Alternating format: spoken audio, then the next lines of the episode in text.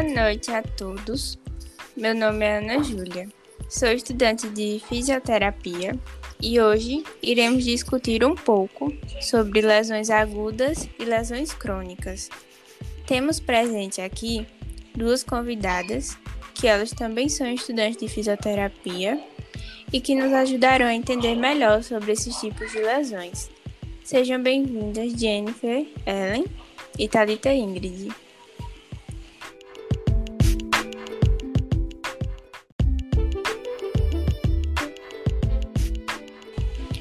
Primeiramente, vamos entender o que é uma lesão.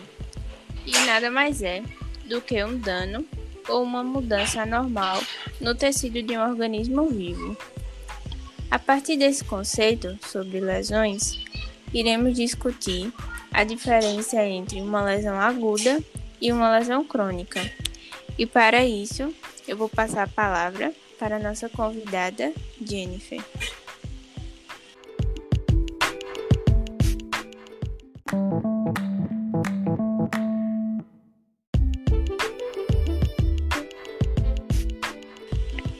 Olá, boa noite.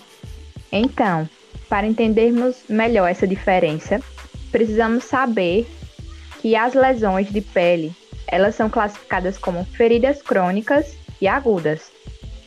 No caso, as lesões ou feridas crônicas, elas passam por um processo de cicatrização no qual não ocorre da forma esperada, e normalmente essas feridas levam mais de seis meses para obter uma cicatrização.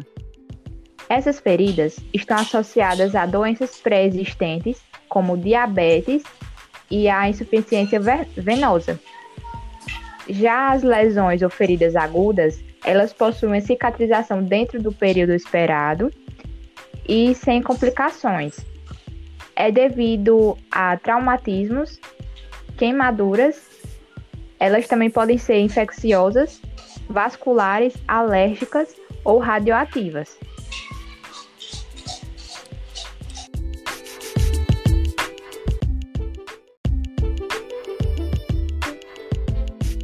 Pois bem, você falou que as lesões são classificadas como feridas. E o que seriam então essas feridas?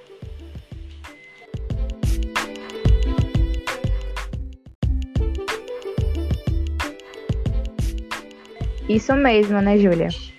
As feridas de pele são definidas como interrupções da integridade cutâneo-mucosa, ou seja, uma lesão na pele, que resultam no equilíbrio da saúde, muitas vezes impedindo ou dificultando atividades básicas do dia a dia, como a locomoção.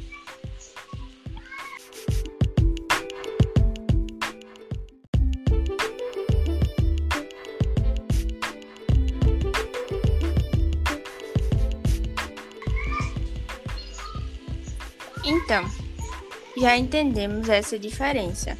Porém, também sabemos que existem diferentes tipos de técnicas para cada uma dessas lesões. Sendo assim, irei passar a palavra para nossa outra convidada, Talita, que ela vai falar um pouco sobre cada técnica.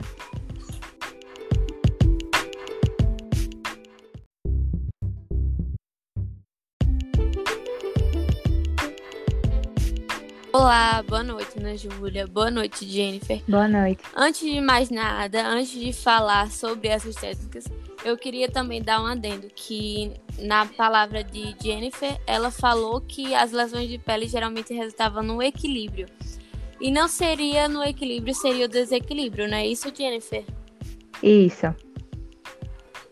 Muito bem. Então, agora eu irei mensurar essas técnicas para lesões agudas e crônicas. É, para as lesões agudas, é bastante utilizada a crioterapia, sendo no caso de inflamação tanto da pele ou do tecido dos órgãos, recomendando o tratamento com gelo. Sendo assim, fica claro, né? Podemos ver a partir disso que essa técnica vai ajudar no controle de dor e irá prevenir que o processo inflamatório ocorra de maneira mais exagerada, ou seja, vai amenizar o processo. É, já na termoterapia, né, que é um, uma técnica que vai ser usada nas lesões crônicas, é recomendado o tratamento com calor, principalmente nos casos de dores musculares. Essa técnica ela vai ajudar a aliviar e amenizar o desconforto de espasmos musculares, pontos de gatilho e estresse psicológico, que no caso esse estresse influencia bastante no, no caso de situação de dor.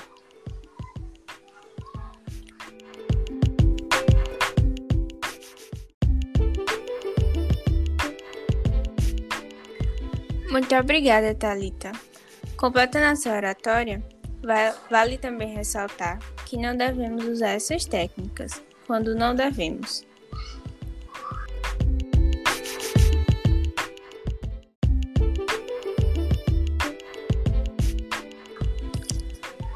Verdade, Ana Júlia. Como você disse, algumas técnicas elas não podem ser utilizadas. Em algumas situações, claro, né? No caso da termoterapia, ela não pode ser utilizada em situações. No caso da termoterapia, ela não pode ser utilizada em, em situações quando precisamos adicionar calor em um local que já está inflamado, pois não se pode, não se pode adicionar calor, pois deixará mais inchado porque a circulação ela se tornará mais aberta e mais sangue vai chegar ao local. No caso da crioterapia, ela não é recomendável colocar gelo em dores musculares, pois também pode tornar a lesão pior, porque o tratamento com gelo tem um potencial para agravar pontos de gatilho e espasmos musculares.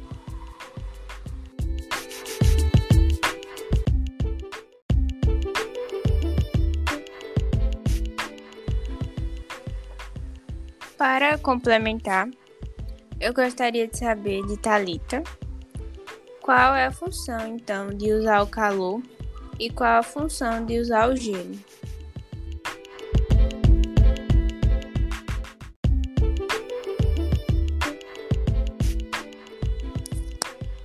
Pois bem, Ana Júlia, é, o calor ele deve ser utilizado no caso de lesões crônicas, ou seja, sua função vai fazer com a, que a vasodilatação, quando usada nos músculos, é, e como já foi dito, vai ajudar a aliviar desconforto de espasmos, pontos de gatilho e estresse psicológico.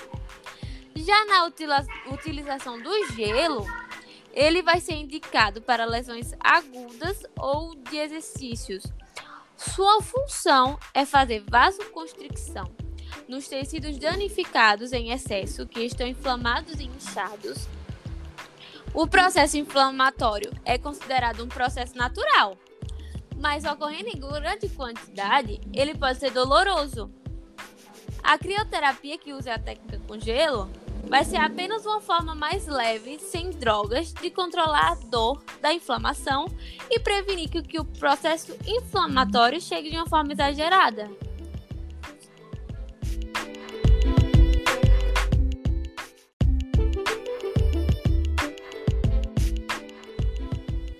Ótima explicação, Talita. Ficou muito claro pra gente. Eu gostaria de saber se tem alguma modalidade de esporte ou alguma doença que inclui esse tipo de lesão. E se inclui, como poderia ser a prevenção dela? Jennifer e Talita, vocês podem citar uma lesão?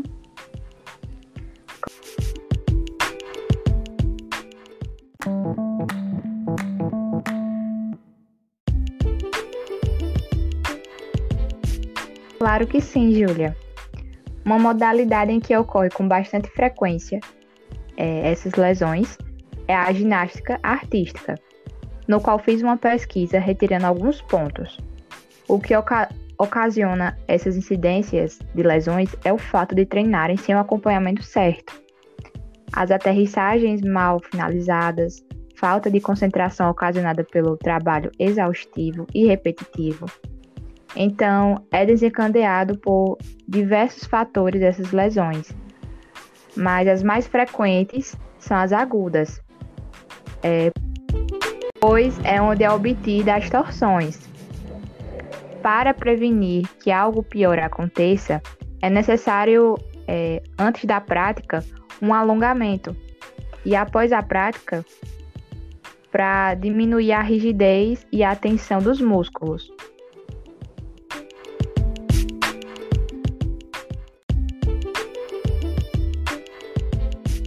É, é de extrema importância também uma dieta, porque o atleta ele consequentemente ficará mais saudável e mais apto a as suas práticas é, esportivas. E também é de extrema importância o contato com o fisioterapeuta ou com o preparador físico, pois ele é quem dará melhores prevenções e tratamentos para o atleta e o suporte durante a prática.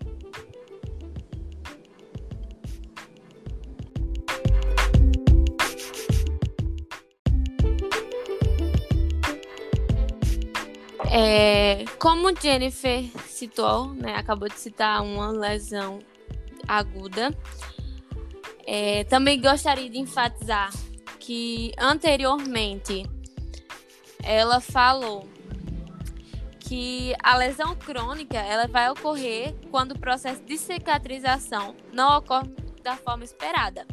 Ou seja, ela vai ser associada às doenças pré-existentes. Um exemplo dessa lesão crônica é a doença do pé diabético, pois ele tem a pele mais fina e frágil. Os diabéticos, eles possuem dificuldades para cicatrização de lesões de pele. Por isso, demoram mais tempo para curar. Isso acontece por conta das complicações cardiovasculares e elas acontecem por causa do excesso de glicose, que diminui a circulação do sangue. Se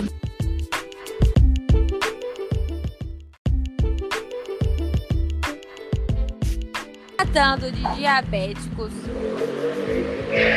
é importante estar com a atenção constante, principalmente para os membros inferiores, que é onde ocorre mais o, no caso, a lesão crônica. A principal forma dessa prevenção vai ser o cuidado diariamente. Vai ter que olhar sempre os pés e essa avaliação pode ser feita por um familiar ou pela própria pessoa. O importante é sempre estar conferindo, pois qualquer alteração identificada já deve se procurar um cuidado mais eficaz, né? E devem ser tratados por um profissional de saúde logo após o seu surgimento para evitar uma complicação maior.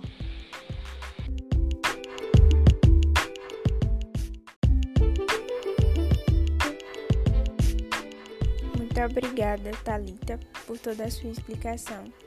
E agora eu vou chamar a doutora Luana Santana. Ela vai nos contar uma experiência que ela teve de um paciente que sofreu uma lesão.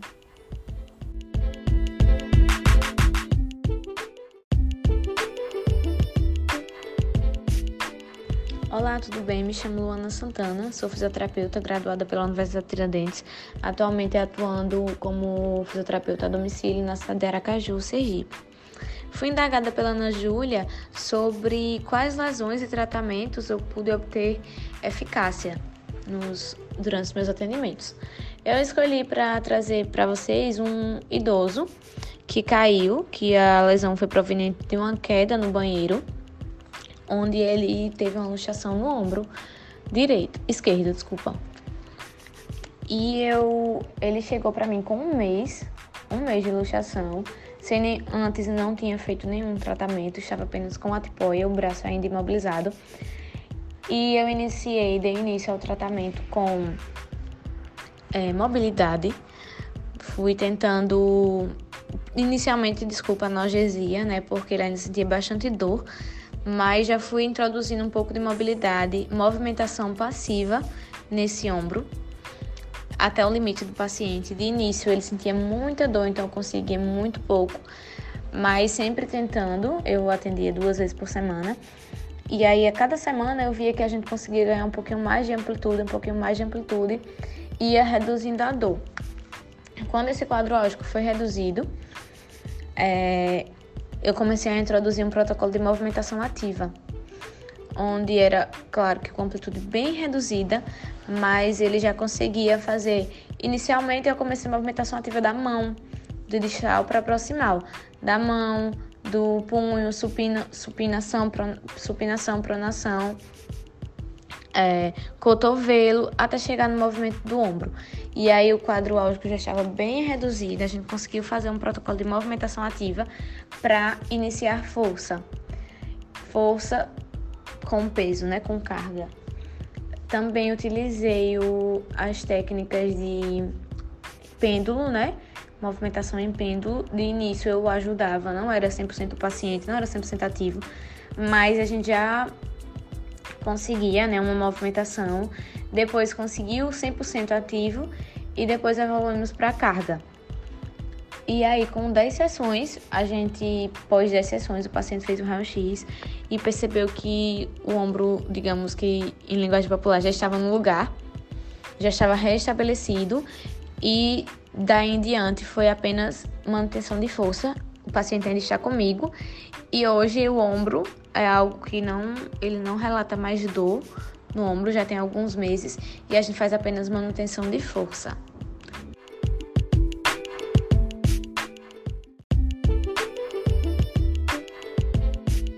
Então, para finalizar, é importante, antes que haja uma lesão, saber processos, como as meninas citaram, para prevenir essas lesões. Mas quando já aconteceu uma lesão, deve-se procurar realizar treinamentos, tratamentos eficazes. É importante tratar cada paciente com individualidade entendendo primeiramente qual tipo de lesão que ele sofreu, o que é que ele precisa, a fim de prescrever uma terapia correta e chegar ao objetivo, realizando um processo terapêutico adequado para aquele indivíduo, reabilitando o local que foi acometido e também usar meios para confortar o paciente no seu quesito psicológico, porque muitos indivíduos que sofrem de lesões crônicas, eles perdem relações familiares e sociais pelo fato de ter essas feridas, tendo consequência o isolamento social, a repugnação de si mesmo e desconforto, dificultando no tratamento.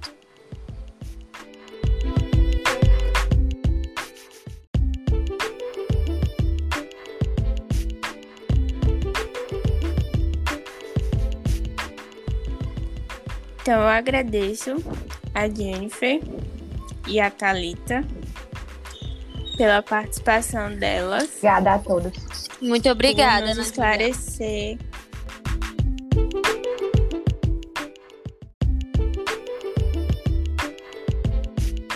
E também agradecer a Zirlene pela oportunidade de realizar o podcast e por todo o apoio.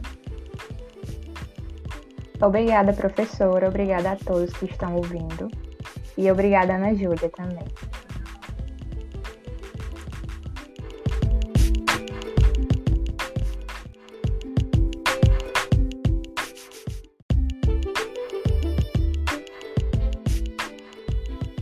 Agradecer a doutora Luana Santana por ter aceitado o nosso convite de participar aqui do nosso podcast. Muito obrigada, Luana por ter aceitado e por ter nos contado um pouco da sua experiência como fisioterapeuta é, no assunto das lesões.